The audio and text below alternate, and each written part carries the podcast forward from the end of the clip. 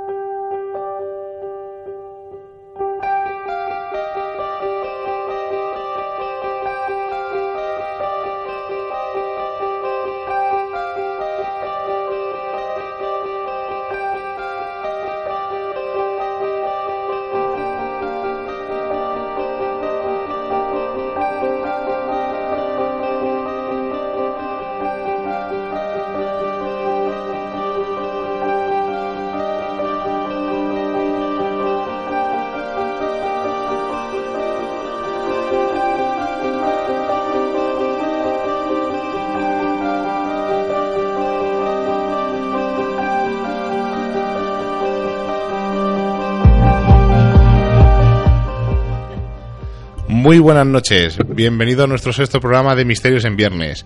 Estamos en Radio Vallecas, en la 107.5 y hoy tenemos una pequeña novedad. Primero vamos a comenzar con nuestra forma de contacto. Como ya sabéis, queremos saber vuestra opinión, queremos conocer vuestros casos de investigación, queremos saber vuestros libros, vuestros podcasts, todo lo que sea relacionado con el misterio, si os ha pasado algo paranormal, cualquier cosa que os, que os suceda o que os haya sucedido o cualquier información que tengáis, nos interesa. Podéis mandarnos un correo a misteriosenviernes@radiovallecas.org. Vallecas con K porque somos muy cañeros. Y hoy comenzamos con una novedad. Tenemos WhatsApp, podéis mandarnos un mensaje en directo. Apuntar si queréis 640 74 99 65. Repito, 640 74 99 65 Podéis repito que no tengo bolígrafo, repítelo, repítelo. Benito, siempre se te olvida el, el bolí. El bolígrafo. A ver, apunta, Benito. Venga. 640-749965. Podéis mandarnos cualquier cosa, vuestros comentarios, algún suceso, lo que se os ocurra. Al final del programa comentaremos los mejores comentarios. Buenas noches. La semana pasada dimos una pista sobre el tema que vamos a tratar hoy y como os habréis imaginado vamos a hablar de ovnis y particularmente de casos españoles.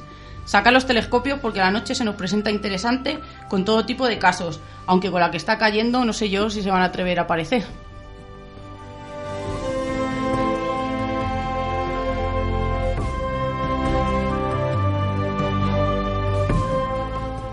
Y hoy estamos el equipo al completo. Buenas noches, Benito.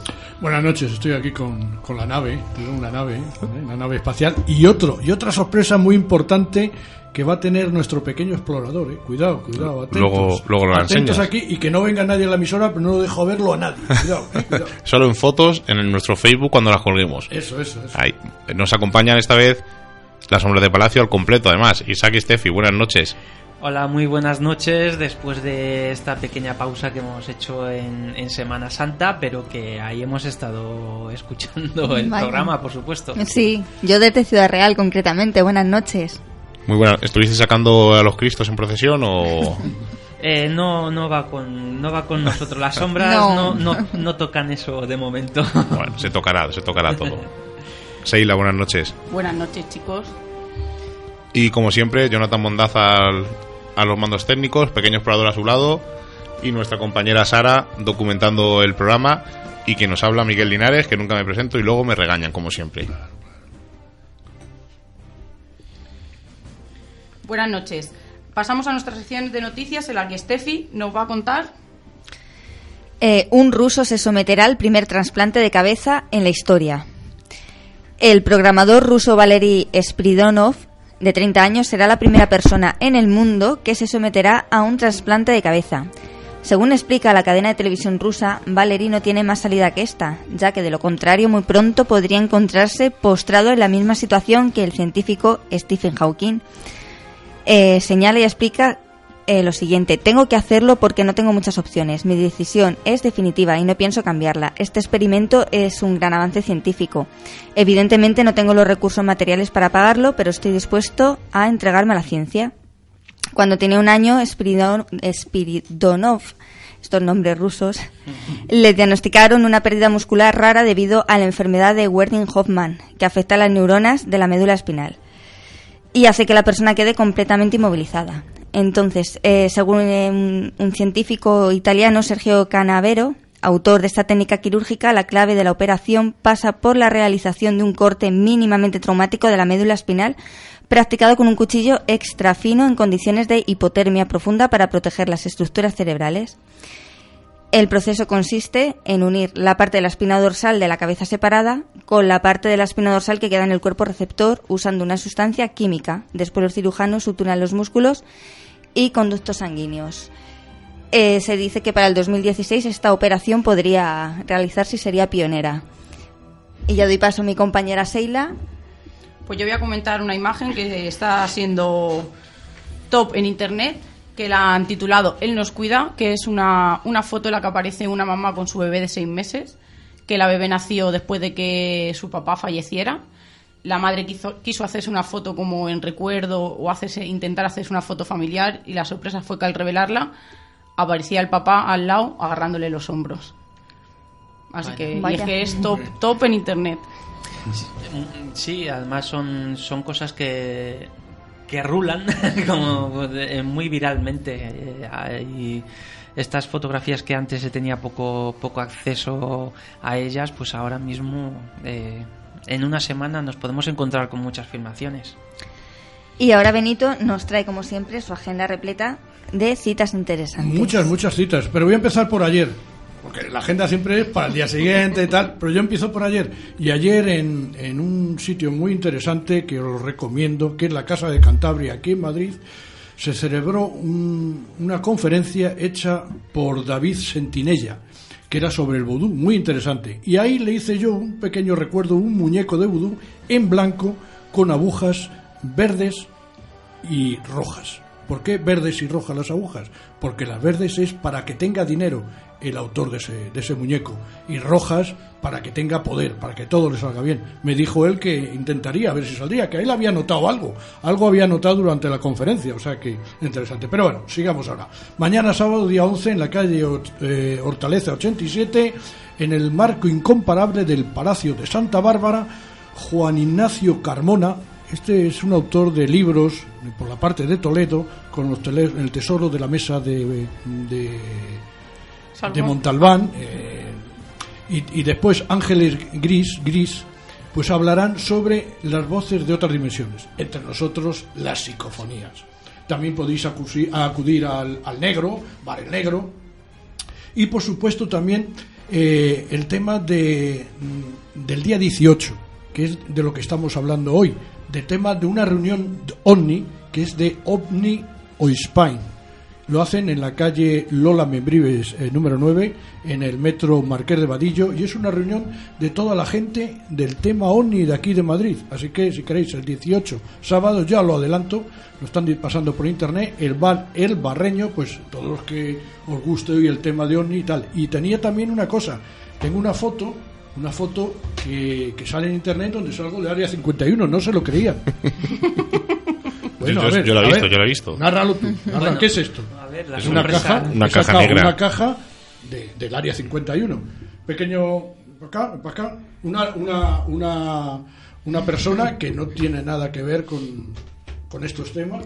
A ver, está entrando ahora mismo ah, está en el entrando estudio. en este momento en el estudio.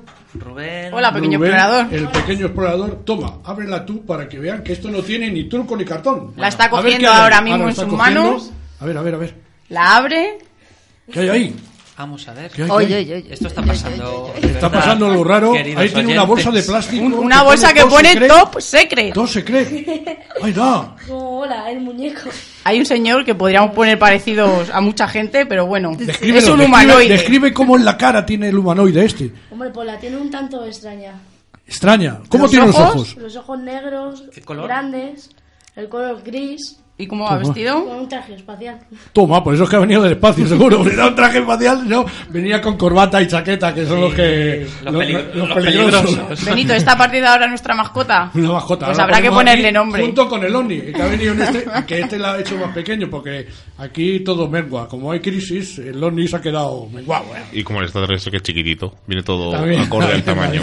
A Y para terminar la agenda, pues no nos podemos olvidar del séptimo programa de nuestros amigos Serach y Max, Mundo del Misterio Radio, que van a tratar de Jesús de Nazaret, mito o realidad. No os lo perdáis. También la escóbula, la escóbula de brújula, aunque seamos un poco contrarios o enemigos, no, no somos Nada, enemigos. compañeros. Para nada, compañeros, exactamente. Ahora también, hoy viernes también, en Radio 4G, a las 12 de la noche, de 12 a 2, o sea, tienen más horas que nosotros, y hay gente muy importante, Libros como mal- Jesús Callejo. De libros malditos iba hoy, me parece. De libros libro. malditos, sí señor. Libros malditos. La escóbula de la, de la, brújula también. O sea, cuando terminemos nosotros, os pasáis allí y ya está. Fácil, fácil. Y así oís todo el tema de misterio.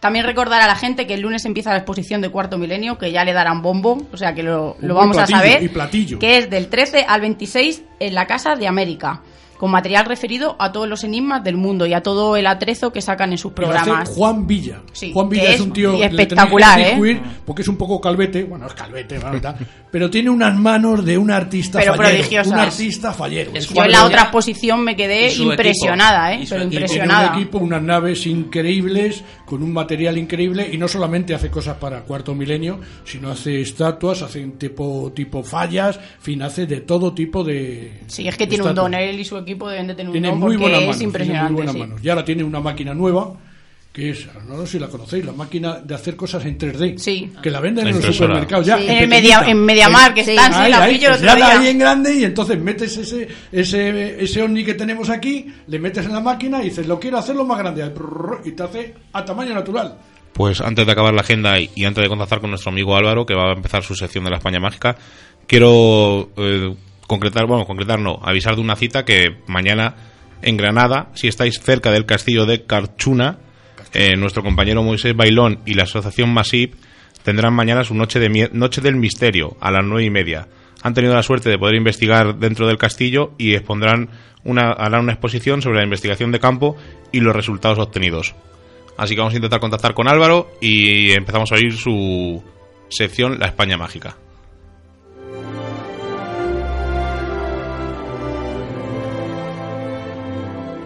Álvaro, buenas noches. Buenas noches. ¿Qué tal estás?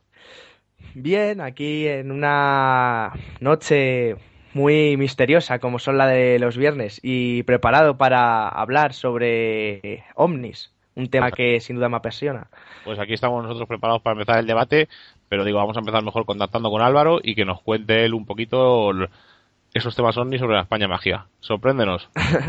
Sí, o sea, España y el fenómeno ovni están muy ligados entre, entre ellos, son dos términos que van relacionados entre sí.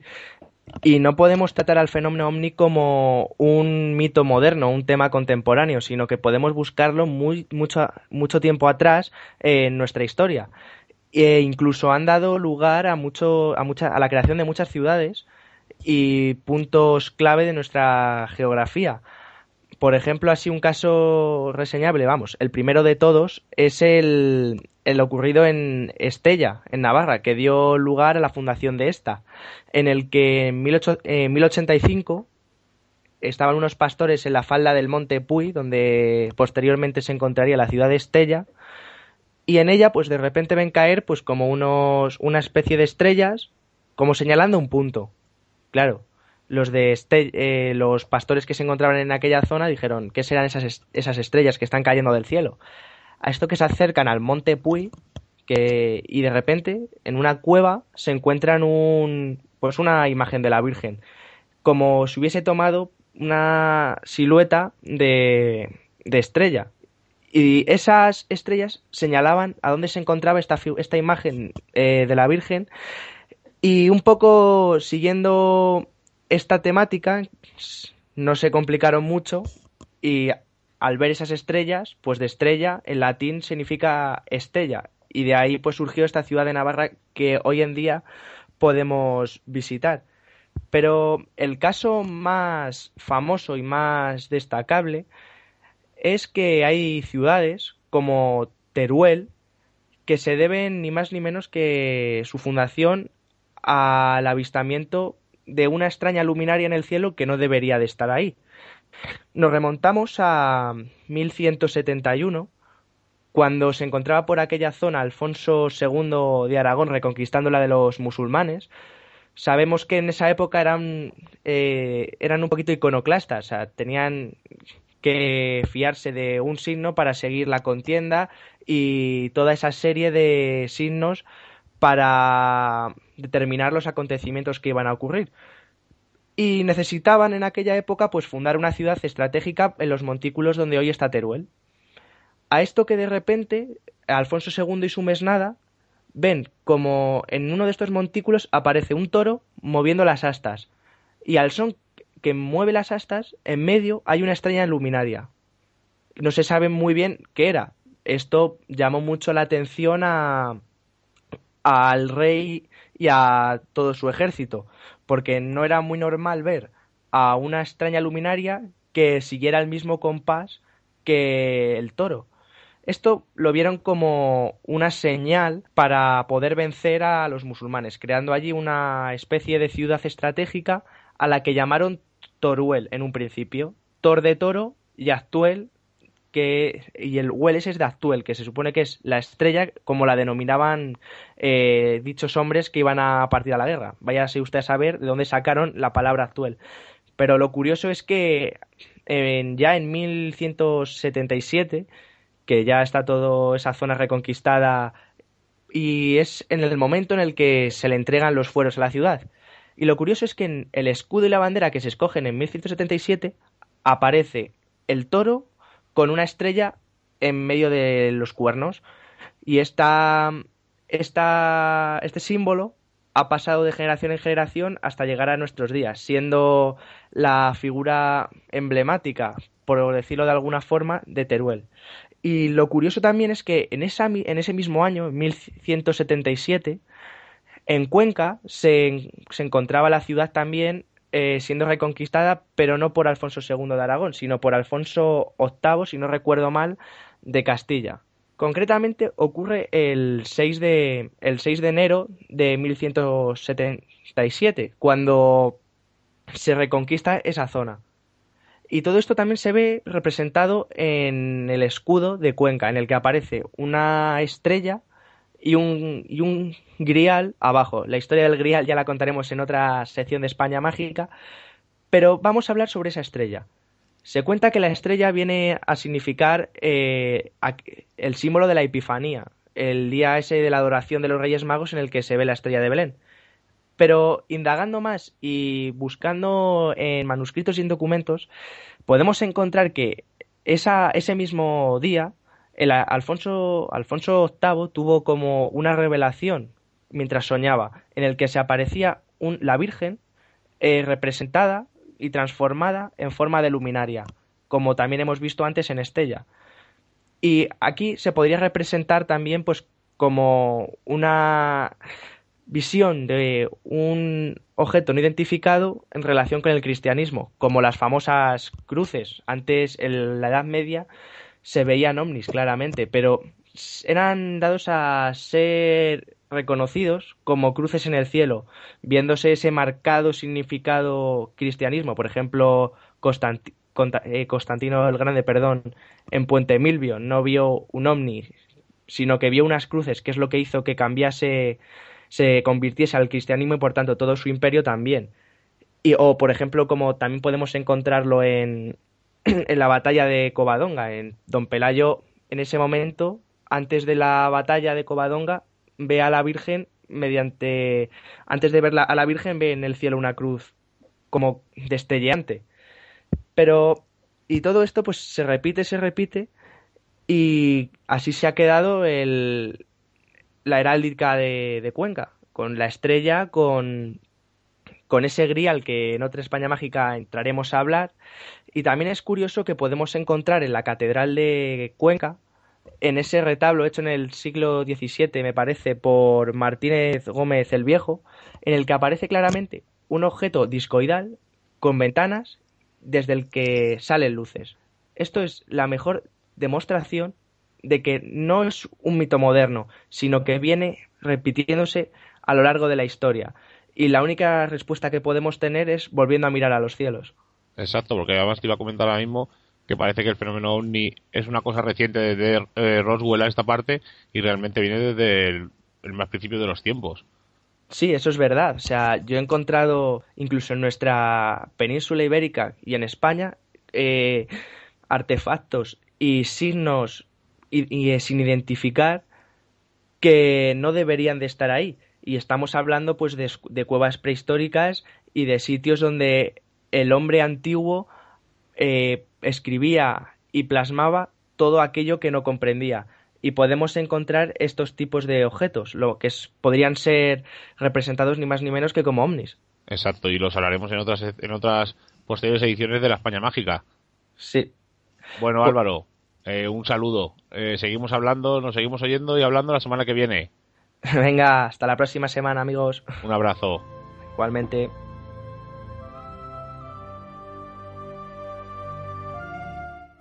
Pues muy interesante todo lo que nos ha contado Álvaro.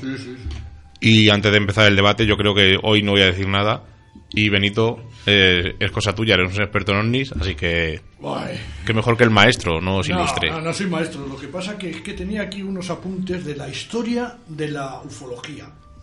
Entonces, eh, yo era un crío, porque lo primero que fue en el año 54 54-58, cuando se hizo lo primero del tema. Un tal Fernando Sesma, que a lo mejor le suena a alguien, que era enfermero, no sé si lo sabéis, pero era enfermero, como otros eran protésicos dentales también, y otros eran psicólogos que se dedicaban a esto. Bueno, hizo tertulias en muchos sitios, entre ellos el más famoso ha sido el Café León, la ballena alegre. Ahí realmente había dos, la parte de arriba y la parte de abajo. La parte de arriba en la parte de arriba es donde se hacían las conferencias, donde se hablaba del tema OVNI y tal. Allí iba todo el mundo con recortes de periódicos. Allí muy poco, exceptuando un tal Benítez, más tarde lo hizo, que pateaba España. Normalmente allí lo que hacían todos era con recortes de periódicos y cartas que mandaban los sumitas y cosas de esas. Pero investigación de campo, como tanto en este país, poco se ha hecho. Entonces el tal Fernando Sema, pues allí era pues, el dios, ¿no? el gurú de, de los ovnis y tal. Y después de eso, pues eh, en Barcelona ya se creó en 1958 el primer, la primera organización, Barna Ufológica, Centro de Estudios Interplanetarios, eh, que suena bonito eso, eh, por un tal Antonio Rivera, que a lo mejor a alguno le sonéis, es otro dinosaurio un también. Grande, un grande. Un grande también. Mm. Pues fue la primera, la primera organización que se hizo en España del tema OVNI. Después ya seguimos para adelante en el 61 ya se vieron ya los primeros objetos desconocidos en el cielo y eh, Antonio Rivera hizo ya el primer libro de España. El primer libro de España sobre ONI fue en 1961 con el libro Objetos desconocidos en el cielo. En el cielo, ¿eh? que entonces era la época de Franco, cuidado. Por eso decía lo del cielo, porque si no dirían el espacio. Ahora se dice en el espacio, antes del cielo.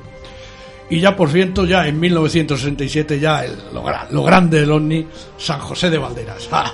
ahí ya, eso fue el planeta humo ya en plena esa, aparecieron los ovnis por allí.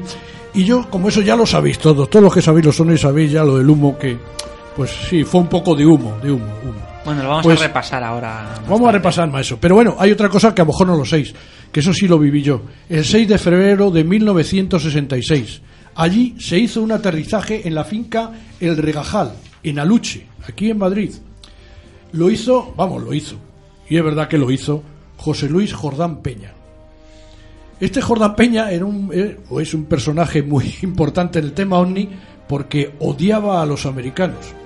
Una de las cosas que hablan de este tema OVNI es que se decía que eran experimentos de la CIA, de la KGB y tal. Bueno, pues el tal Jordán Peña se, de- se dijo en aquellos tiempos, en los que yo era joven, que era de la KGB y que odiaba a la CIA. O sea, era una lucha entre agencias de investigación. Lo que sí es verdad que aquel aterrizaje fue totalmente mentira, fue planeado, pero dicho por él decía que era para incentivar al pueblo español de que existían los ovnis. ¿Qué mérito más grande es ese, no? Bueno. Después apareció ya en 1969 Juan José Benítez. Ahí ya cogió el coche y a escribir libros como un desesperado. Trincaba libros por, por... Ese sí que ha sacado dinero de los ovnis. Ha sacado bastante dinero de los ovnis. Ahora se ha dedicado a los muertos y a, y a- las luces que vienen de- de- del otro lado y tal. En 1972 ya eh, los ovnis ya se metieron a la revista. Salió Karma 7. Karma 7 que fue, bueno, fue, no sé cómo deciros, el, el- ABC de- de las ciencias ocultas. La pionera de... La pionera. Fue la pionera. Y a partir de eso salió otras revistas como Mundo Desconocido, que os sonará. Otra, otra pionera del... ca- Paraciencias, Hipergea y, ¿qué voy a decir? La voz eh, caliente, ardiente de la radio, Antonio José Ales. La radio ufológica espectáculo, que la llamaban. Porque todas las noches, y era diario, ahora son los viernes y los sábados y algunos domingos, cuando hay programas de, de tema de misterio. Entonces era el, el Ales era todos los días, todos los días por la noche. Y tenía que tener todos los días por la noche algún tema. Es difícil, ¿eh? Compre- comprenderlo lo que nos oís, que tener todos los días un- un- un tema era difícil. Y además era la voz aterciopelada, como decía, como decía alguien que eso. Y creador de las alertas ovni. Y creador de las alertas ovnis, que iba a hablar ahora.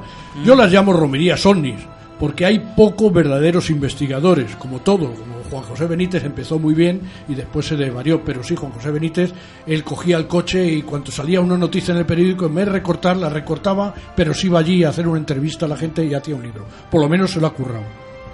Hoy está un poco desprestigiado y le han atacado y le han atacado bastante. Por los caballos de Troya y por aquí un libro que tienes que se llama Materia Reservada. Y otra cosa que no conocéis, que eso también lo he vivido yo, estoy hablando todo en primera persona. Televisión española. La clave, un programa que todos recordaréis. Bueno, ahí salió Juan José Benítez y dijo, allí en, en- en la- en el programa, que tenía fotos que iban a demostrar que los Sonis aparecían. Para esto los americanos que están viéndolo todo, lo oyen todo, lo ven todo, como ciertos políticos españoles, le dijeron, pues sácalo. Dijo, no, es que estoy investigando. Bueno, esas fotos nunca han salido. En sus páginas tienen las fotos de humo, de otras cosas, pero esas fotos famosas que dijo, ya digo, en 1979 no las ha tenido, no hay demostración. Para mí el problema de- del, tema OVNI, que mm, tenemos unas, unas imágenes de unos puntitos brillantes dando vueltas y tal, pero algo que, que digamos sea fehaciente, fehaciente de que existen los OVNI no hay, no hay. Después otra cosa, que se intentó hacer como el tema de la parapsicología, en el tema ONI, se intentó hacer que fuera una ciencia. Entonces los investigadores, como los investigadores de parapsicología, querían meterse en la universidad y que la parapsicología fuese un- una materia más de la universidad, cosa que no consiguieron. Un tal Roberto León eh, intentó el tema también.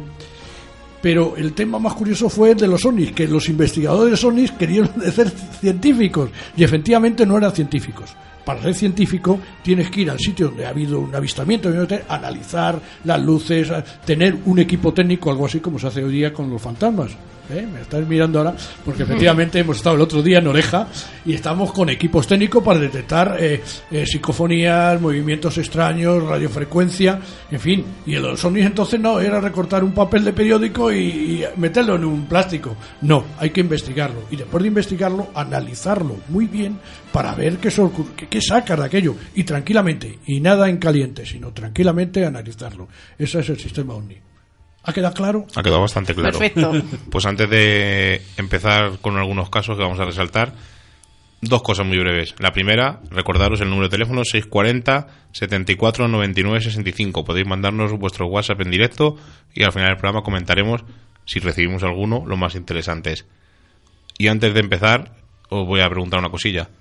¿Creéis en los ovnis? Yo sí. Yo, sí. yo creo en los objetos volantes no identificados. Ahí va yo. Eso, eso. Entonces, creo que efectivamente, si tú ves una luz, ves una cosa que da vueltas por allí y tal. Y no sabes lo que ahí es. algo, lo que hay es. algo. Vamos a ver, puede ser un avión triangular, que a muchos ovnis triangulares ha demostrado que es un avión de caza que no le detectan los radares, americano. claro. Hay otros grandes aviones, como ha habido aquí en España, unos que circulaban desde Pirineos hasta Cádiz, que eran, ameri- eran rusos, perdón, eran grandes volúmenes que también, o sea, mm, la inmensa mayoría de estas luces, lo que pasa, que como todos los fenómenos de parapsicología y de misterio, el problema es que hay unos cuantos que la ciencia no sabe responder. Ahí es donde pueden ser verdaderamente los ovnis, pero el resto, el resto son objetos volantes no identificados. Vale, ¿y un OSNI? ¿Un objeto submarino no identificado? Pues sí, porque yo he leído de em, experiencias de, re- de- de fragatas, incluso de mm, Mm. españolas, que han visto cómo han surgido de, mm, del agua objetos, luces por la noche que no han sabido identi- En el identificar. Atazar, en el incluso pilotos, decían. claro, También. incluso pilotos Claro, que han tenido que desviar el rumbo porque se ha- tenemos eh, uno que es en las Baleares. Hay un triángulo de las Bermudas en las Baleares. sí. Y se fue muy, muy famoso. El triángulo de Bermudas de Baleares. Y el otro triángulo de Bermudas que está por Florida también. Es famoso, pero aquí no vamos a hablar de él porque estamos No. hablando de España. Exacto. Pero el de las Baleares sí es verdad Mm. que ha habido, y hay muchos casos el tema. No se sabe tampoco qué, porque no hay nada demostrado. Cuando sube un barco de estos, pues no, Bueno, y dos preguntas últimas que os voy a hacer muy rápidas. ¿Y los dropnis estos que suenan tanto ahora qué es? Hombre, los drones, eso lo sacó el otro día el Iker también, competencia que tenemos de lear, los, los, los drones. Entonces realmente ahora están mucho en Francia sobre las energías nucleares. Digo energías nucleares, no solamente centrales nucleares. Hay sitios donde están submarinos cargando, submarinos atómicos que trabajan con energía nuclear. Entonces ahí están los drones también vigilando. Yo para mí son objetos muy identificados, identificados porque son de las potencias de cada uno están investigando. Exacto. Realmente a la alemana le estuvieron oyendo el teléfono como locos. O sea, es lógico. Hoy día con un dron te pueden ver cómo te desnudas en tu casa hecha tan... Vamos, eh, terrible. Entonces esto están analizando posible, por un lado, están analizando los posibles fallos que tienen eh, las, eh, las centrales nucleares y los elementos nucleares. Ellos desde arriba están mirando porque podrían ir terroristas, hoy día terroristas islámicos, por ejemplo. Y por otro lado, con- viendo el tema de, de copiar, de copiar algo de tecnología también. Pero eso también se ha quedado descargado, porque la tecnología Y ya la última cosilla antes de empezar con los casos, que es una alerta OVNI. Isa, vosotros habéis organizado una con la sombra de Palacio. Cuéntanos brevemente qué es una alerta Bueno, OVNI. una alerta ovni actualmente se trata de, digamos, como una excusa, eh, pues para que la gente aficionada a este tema, pues tenga un, un- una fecha, un sitio donde eh, juntarse y compartir experiencias. Aunque teóricamente lo que se intenta es, bueno, pues estar mirando al cielo para ver si se captan eh, objetos extraños. eh, bueno, las alertas ovni se van organizando, pues por ejemplo, eso, en, en el ámbito, por ejemplo, en, en España, ¿no? Y entonces se dice, bueno, pues se ha visto un objeto por Galicia, vamos a ver si llega a Madrid y tal. Eh, bueno, es, pero yo lo que yo lo resumo más bien es el es el lado humano que Mm, tiene al final es una de especie de convivencia y Sí, temas, compartiendo experiencias.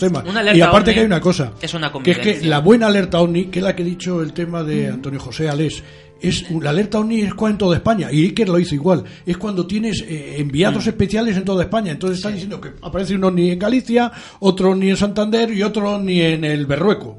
Exacto. Además, eh, quien lo hace todos los años es Joaquín Avenza, que hace la noche de la alerta OVNI y pone a todo, pone, intenta contactar con toda parte de España con corresponsales y van avisando si ocurre algo o no. Seila, nosotros fuimos a una, ¿verdad?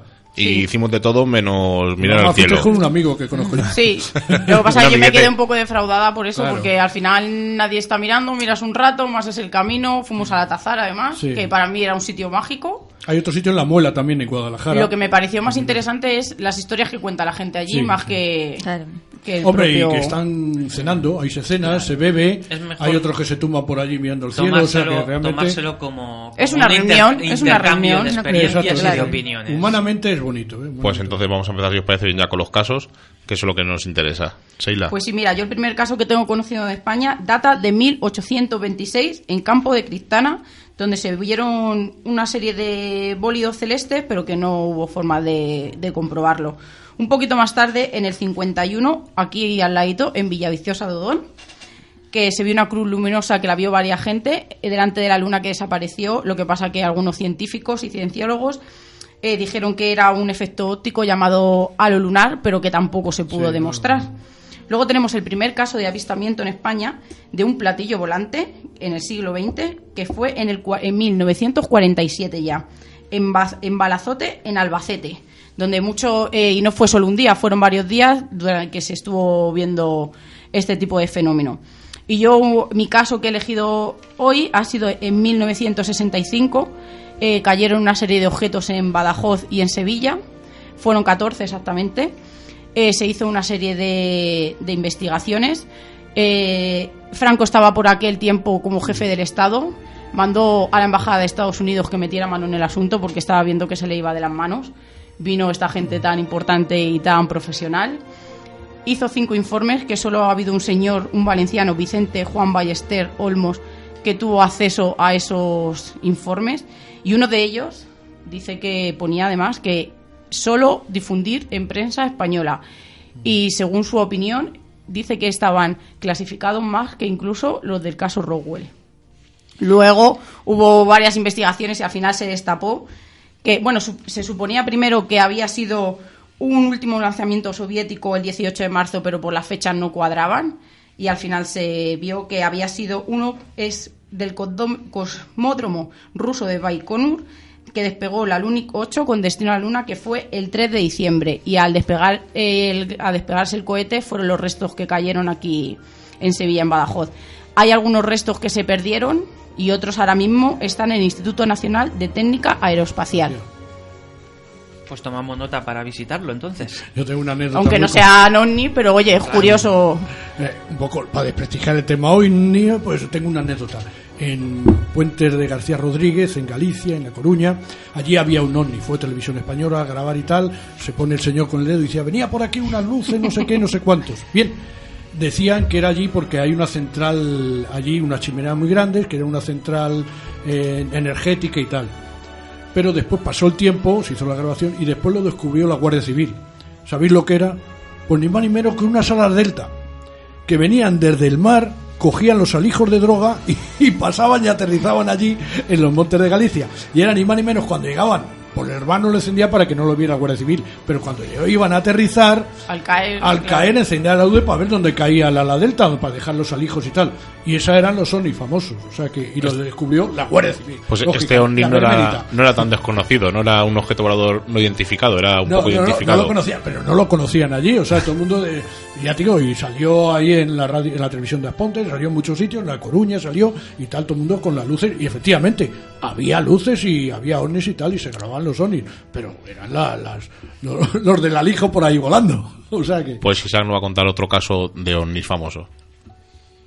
Eh, sí, bueno, eh, yo voy a contaros eh, el caso un, que se dio en, en las Islas Canarias, eh, el, el caso Galdar, eh, nada más y nada menos, es famoso entre los aficionados al- a, este, a este tema.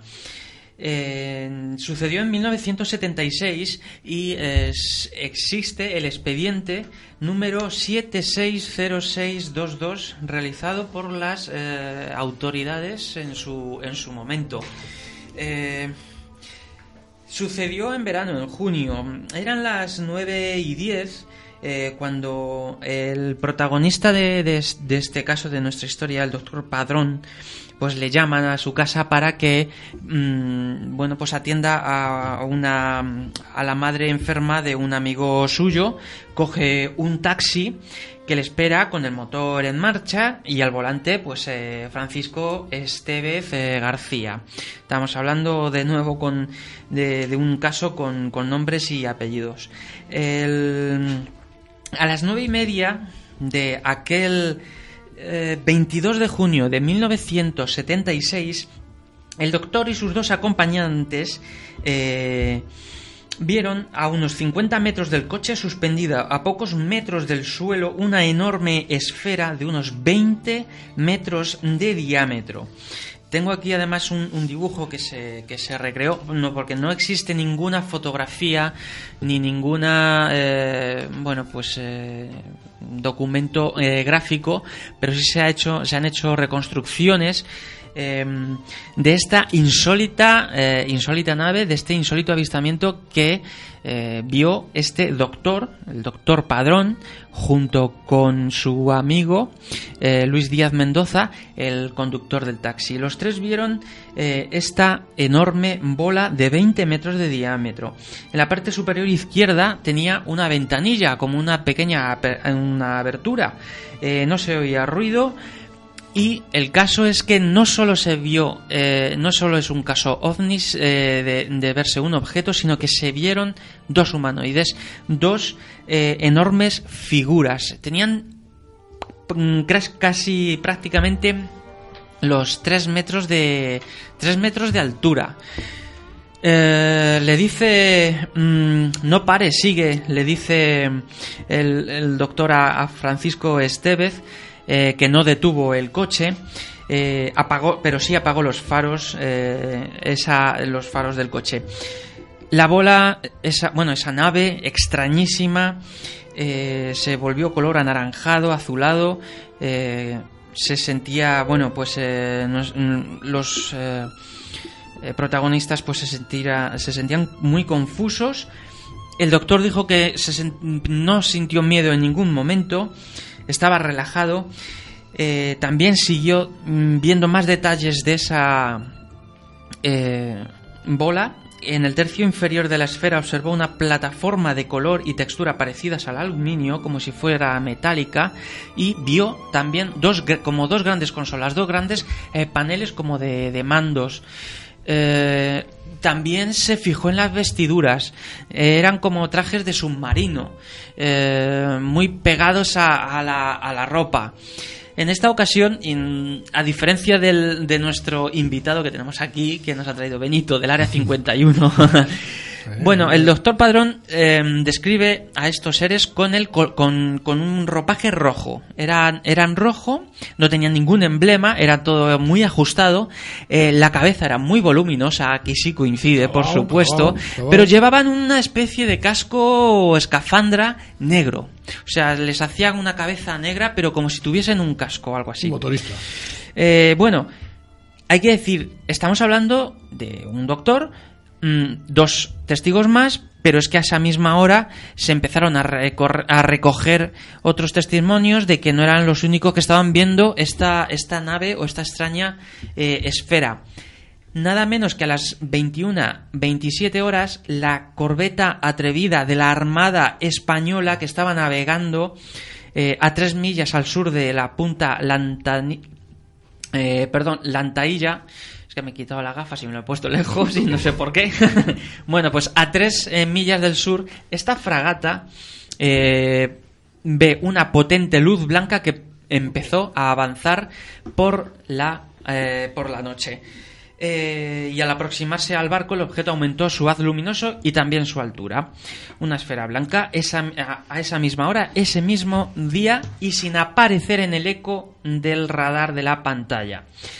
Eh, bueno, pues al final eh, contó, eh, para resumir, contó el doctor Francisco Padrón todo este caso a la prensa.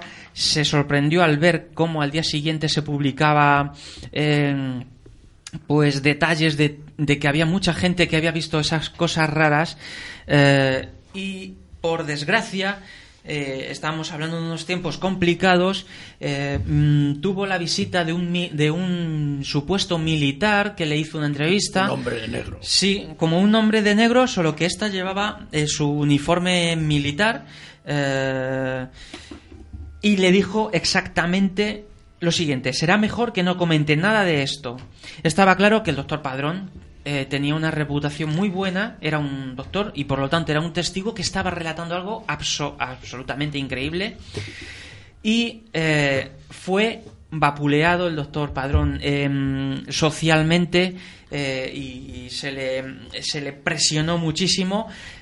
En el expediente, se- bueno, este supuesto militar dijo que era un sueño compartido entre los tres, entre los tres testigos y de todas formas hasta su muerte el doctor Padrón ha seguido contando los mismos detalles de este increíble caso que existe expediente en el Ministerio del Aire. Voy a hacer un inciso. Nos han mandado un WhatsApp súper interesante. Es un chico que se llama Raúl y dice que puede cerciorar la historia que he contado del campo de Cristana, que él vive allí, que su pueblo está al lado y que él ha sido testigo de luces inexplicables. Así que estamos recopilando casos, ya tenemos algunos casos más para hacer otro programa solo de, testimonio, de, de testimonios. Perdón. Y ahora doy paso a mi compañera Steffi que nos va a contar el caso de Manises, ¿verdad? Sí, el caso de Manises es un caso muy sonado en el año, en el año 79. eh, concretamente el 11 de noviembre de 1979, ya que un avión que había hecho escala en Mallorca procedente de Austria bueno, pues tuvo que hacer un, un aterrizaje forzoso eh, en el aeropuerto de Manises. Eh, además, el, el el comandante Francisco J. Lerdo tenía más de 14 años de experiencia en vuelos comerciales y, y vamos, que no es una, sabe de lo que de lo que habla. El vuelo es el JK 297 y el aparato es un super carabel de la ya desaparecida compañía TAE con 109 pasajeros a bordo. Eh, todo parecía tranquilo y rutinario, pero a las 11 y 10 de la noche la tranquilidad se rompe de golpe. A la izquierda del avión, el comandante observa unas luces rojas que se aproximan en trayectoria de colisión. Además, esas bolas hacían, eh, trazaban en el cielo, pues, eh, mira, el, El ovni, ovni, el ovni el ovni. pegado. Lo trazaban. Así lo trazaban. Así lo trazaban. Carambolas increíbles como los que nos ha hecho el, el ovni. Hablaremos un día de ovnis estrellados. Sí, sí. Que eso es un tema también, ¿eh? Claro, claro. Bien, en, en un determinado punto las luces se encuentran casi a 500 metros del avión y el comandante evidentemente toma una decisión tajante, cambia el rumbo y aterriza de emergencia en el aeropuerto de Manises en Valencia. Eh, además, anteriormente había eh, empezado diálogos eh, con las torres de, de control de Barcelona-Valencia y Torrejón de Ardoz y ningún radar encuentra señales de tráfico aéreo a esa hora. Eh, una vez eh, aterrizado, estas luces pues dejan de a, a unos 30 millas de Valencia dejan de perseguir a- al avión y se quedan fijas en el Sí, porque en el cielo. eso, que lo Sí, persiguieron. que lo persiguieron, claro, pero cuando la- la- el, el avión iba a aterrizar se queda fijo. Eh, ¿Qué pasa? Que en un momento dado, eh, incluso los operarios del aeropuerto de Manises observan unas luces también en el firmamento, lo llegaron a ver, que identifican con las vistas que se había visto desde el avión. El tamaño de aquella forma luminosa fue calculado en unos 200 metros de diámetro y fue observado por numerosos testigos. Tras una llamada de emergencia, despega desde la base de los Llanos en Albacete sobre las 0040 un caza interceptor Mirage 1 bajo el control del capitán del Ejército del Aire, Fernando Cámara. Es decir, hay intervención de- del ejército. Eh, a los pocos minutos de despegue, el capitán Cámara localiza la luz. Bueno, nosotros hemos sacado un extracto de, del famoso programa Iker Jiménez, donde este comandante, este capitán del Ejército del Aire lo cuenta. Lo voy a leer rápidamente porque vamos ya pillados de tiempo. Y él cuenta así, lo voy a leer literalmente, eh, su experiencia. Dice que la luz era fija y tan pronto las, ve- las veías roja como blanca o verde. Dice, utilicé los modos radar que tenía el avión para ver si lo detectaba enfocando directamente a esa luz que veía, pero nada, en el radar no aparecía nada. Cuando debía estar aproximadamente a unos 6 o 7 millas de la vertical de Valencia, empezó a producirse en el avión unas interferencias. El detector de amenaza radar que llevan los aviones es un sistema que te avisa eh, si otro radar de otro avión te está apuntando. Puede ser de otro avión o de un misil. Es decir, hay algo que me está enfocando, iluminando con un radar de onda continua que son de los que están asociados a un misil. Es decir, le estaban apuntando con armamento a, al capitán. Eh, después dice que los investigadores le dieron una importancia porque esa luz había estado casi cerca de una hora en la vertical de Valencia, ahí parada, a una altura en la que los helicópteros normalmente no hacen estacionario y menos aguantan una hora. Yo sigo con mi sistema, tengo activados los misiles de infrarrojos, pero tampoco da señal de, infra- de infrarrojo, no da calor y ya estaba una, a una dos millas muy cerca de la luz. Aviso al controlador, oye que yo ya me he pasado de Valencia y sigo teniendo la luz delante, y me dijo que sí, que la luz se había ido y que iba delante de mí. En la persecución llegué casi a Zaragoza, pedí al control militar permiso para ponerme el supersónico para ver si me podía sacar, acercar más y creo que lo conseguí. Termina diciendo, tengo la sensación de que esa luz era como un objeto que irradiaba luz. Creo que le vi una forma como de una copa sin la parte del pie, como una media esfera. Finalmente, para terminar, eh, el capitán se quedó sin combustible, lo que le obligó a volver a su base y concluye con la labor de intercepción. Eh, comentar que ha habido otras teorías sobre lo que pasó, mm, que lo comenta por encima Isaac. Sí, yo quería de eso comentar Rápidamente. eh, rápidamente que entre- en el año 99 ya a principios de 2000 aparece una auténtica eh, chorrada de investigación absoluta en la que un tal José Antonio Fernández Peris, ingeniero técnico agrícola, eh, escribe un, un libro en la Fundación Anomalía en la que dice que después de comprobar todos los datos, los tripulantes del supercarabel de la compañía eh, probablemente confundieron las llamaradas de las torres de combustión de la refinería de Escombreras eh, con las luces rojas que motivaron su alarma. Así que yo digo solo una cosa, ja, ja. No creéis en los ovnis ni creéis en nada últimamente, estáis desconocidos. Yo voy a yo sí que no creo en los ovnis, bueno, en los ovnis sí, en el fenómeno. Lo que no creo son en, un par de casos españoles. Uno lo apuntaba Benito, que es el caso Humo, que voy a decir un par de pinceladas muy rápidas, que son muy curiosas. Eh, según los extraterrestres, contactaron telefónicamente con don Enrique Villagrasa Nova. Este hombre recibía una llamada telefónica y hablaban principalmente de, cu- de cuestiones técnicas. Este hombre, a su vez, les pedía a, los- a estos umnitas que por favor le mandaran unos correos me- eh, eh, para que él tuviera unas pruebas para demostrar que contactaba con ellos. Estos supuestos correos que le mandaban eran enviados por correo ordinario con matasellos de distintos lugares del mundo, mecanografia- mecanografiados en, en folios. Pero lo curioso no es solamente que lo recibiera este señor, sino que lo recibían, como decía Benito, en el Café León, la gente que se juntaba en la sala de la ballena Además alegre. llevaban un sello y todo de humo, que es... Exacto. un- a ver, lo que estáis viendo es una especie de H, pero con una rayita en medio.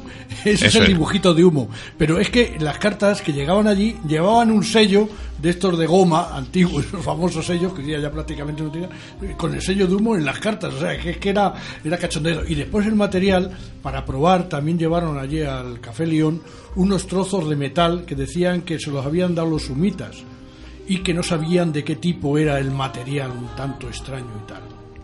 Y- Era extraño. Y después el ladrillo, el famoso ladrillo ya, eso ya ni lo comento. Nada, eso ni se comenta.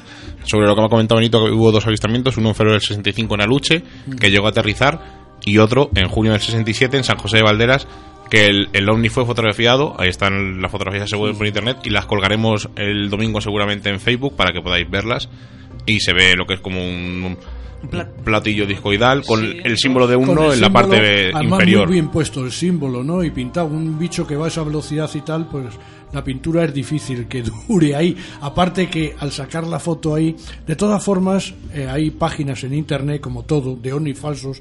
Hay unos ovnis gallegos también, que lo hizo una empresa de publicidad y están muy bien hechos. Terra. Otro ovni en Toledo, pero muy bien hecho con un croma en el sistema de, de televisión croma muy bien hecho. Y por supuesto ha habido fotos falsas del planeta vamos de los humitas y todo hechos por eso. Y entonces el plano se ve el, el platillo volante amplían el plano y se ve una chica con un anzuelo bueno perdón una caña de pescar y hecho el S o sea que se puede hacer perfectamente con una caña de pescar un hilo de nylon y un dibujito y dos platos unidos por, por la parte más grande Fue el investigador Manuel Carballal fue una de las eh, personas que destapó eh, y que demostró, además con los negativos de esas famosísimas fotografías, porque eh, fue un caso que se extendió también internacionalmente.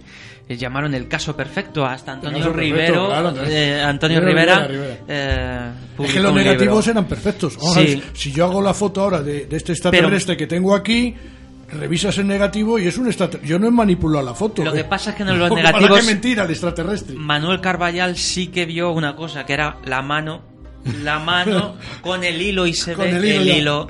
Y se destapó en, Bueno, en su no momento. en creo, es- no creo en que el- se eso- destapó mira lo mismo que no creo en ciertas Sí. cosas de los ovnis no creo que sean tan burdos muchas cosas por ejemplo que se vea el hielo el nylon sí se podía hacer y tal el brillo porque por ejemplo todas las películas de la guerra galaxia y tal todas las manejan con nylon sobre un y tal y la gente que va volando Superman va con unos hilos de acero y haciendo que parece que va volando y eso un fondo verde y el hombre va corriendo con unos hilos de acero de tal hecho que está bien iluminado para que ese hilo no se vea de acero. Pero sí, se, todo se maneja con hilos hoy día, son, digamos, mayonetas. Exacto, pues una cosa relacionada con el hilo que quería destacar de los dos avistamientos es que la gente, los testigos, decían que el ovni se movía como si se cayera una hoja. Tenía forma de caída de hoja, o sea que es un poco más hiloanar el hilo que movía los ovnis. Hombre, además, antiguamente los efectos especiales, como he dicho otras veces aquí en esta radio, los efectos especiales eran muy cutres. Hoy día con los cromas, con, eh, con un montón de, de temas de hechos por ordenador, es muy difícil descubrir hoy día un, tema. O sea, es muy difícil porque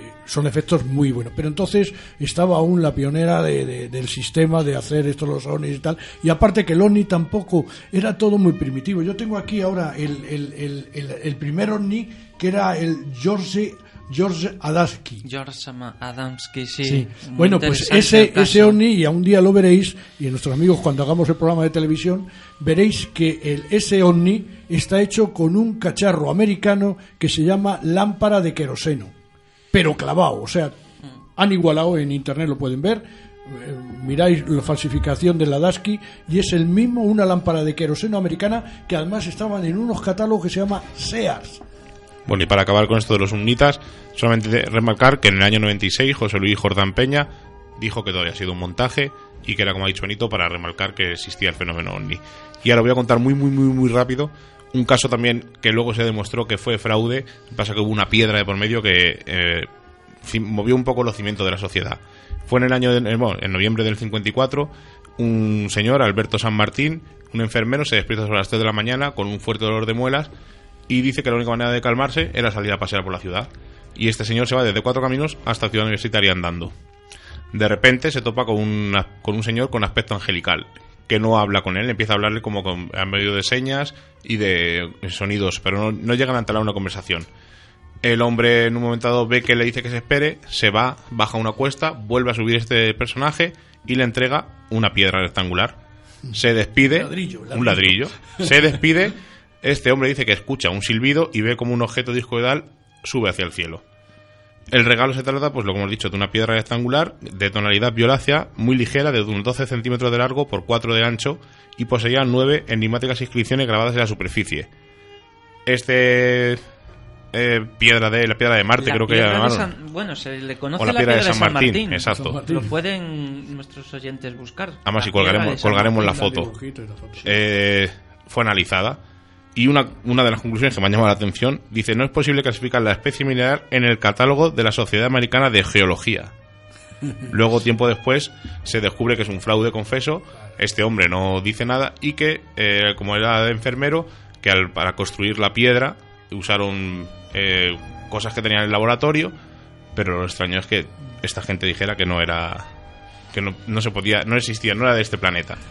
Siempre el fraude, el fraude- está con el que- fenómeno y- y ovni. Nos llega, nos llega un poco tam- nos lleva un poco también a los que son escépticos del escepticismo de humo, Exacto. porque mm, y, y ahí está, por ejemplo, JJ Benítez defiende el caso humo diciendo que fueron en, fue- los los engañadores fueron a sí mismo engañados. Engañados. Y dice que ahí está metido un experimento sociológico con el con el CSIC y con los servicios secretos también americanos, con la CIA, como un posible experimento Además tiene un libro que es el hombre ¿eh? que susurraba a los sunnitas, Sí. El que libro. habla de este... Y, a, la contra, a la contra hay otra cosa curiosa que, a ver si la encontré ese libro. Un libro de Javier Sierra, que es muy famoso porque hace libros muy interesantes.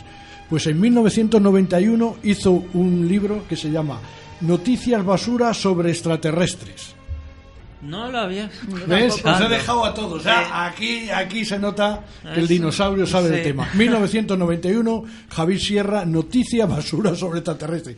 Hay muchos más autores que no son famosos que han escrito libros sobre la falsedad de los extraterrestres. Pues mm, nos tenemos que ir rápidamente. Isaac, ¿qué nos recomiendas esta semana con este fenómeno? Rápidamente, yo creo que no debería eh, faltar, eh, si queremos conocer este fenómeno en España, el libro de JJ Benítez, eh, muy investigado. Estamos hablando de una eh, recomendación que es, digamos, verdadera. O sea, para, para que nos documentemos bien, es una de sus grandes obras. Materia reservada, vendió miles de ejemplares, se sigue reeditando en Planeta, eh, incluye un montón de documentación y de archivos, eh, digamos, a los que tuvo él acceso del Ministerio del Aire. Sí, y el como loco el tío. pero, No paraba, además y además con cuando en la, eh, era un era del año de la desclasificación Sí, sí. pero aquí denuncia como la desclasificación fue en realidad un auténtico fraude y él pone los documentos realmente originales los que faltan en los archivos originales Y yo recomiendo Encuentros, la historia de los ovnis en España, escrito por Iker Jiménez, de la editorial Edad, cuando Iker Jiménez era Iker Jiménez y no lo que tenemos ahora. Chicos, todo, todo variamos. buenas noches, bien. Benito, Gracias. buenas noches. Buenas noches y nada, que los ovnis os acompañen. Creo, creo en los ovnis como fenómeno paranormal. eh, tajante. Estefi, buenas noches. Buenas noches. Pues yo creo en los ovnis como fenómeno natural, fíjate. Seila, buenas noches. Buenas noches y yo solo decir, ¿los ovnis son buenos o malos? Y antes de despedirnos, os vamos a decir que no os perdáis el programa de la semana que viene. Va a ser un programa. Bueno, que no lo cuente Seila. No, da igual. Para la semana que viene os tenemos preparado, ya ha comenzado mi compañero Miguel. ¿Cuánto cuesta esto del misterio? Así que ahí os lo dejamos y lo- os lo revelaremos justo de siete días. Bueno, ya de seis. ¿Cuánto cuesta el negocio del misterio? Oye, por cierto, ¿nos pueden escribir, ¿nos pueden escribir aquí o dónde Eso, no nos podéis pueden escribirnos a escribir? misterios en viernes arroba radiovallecas.org. Muy bien. Repito, misterios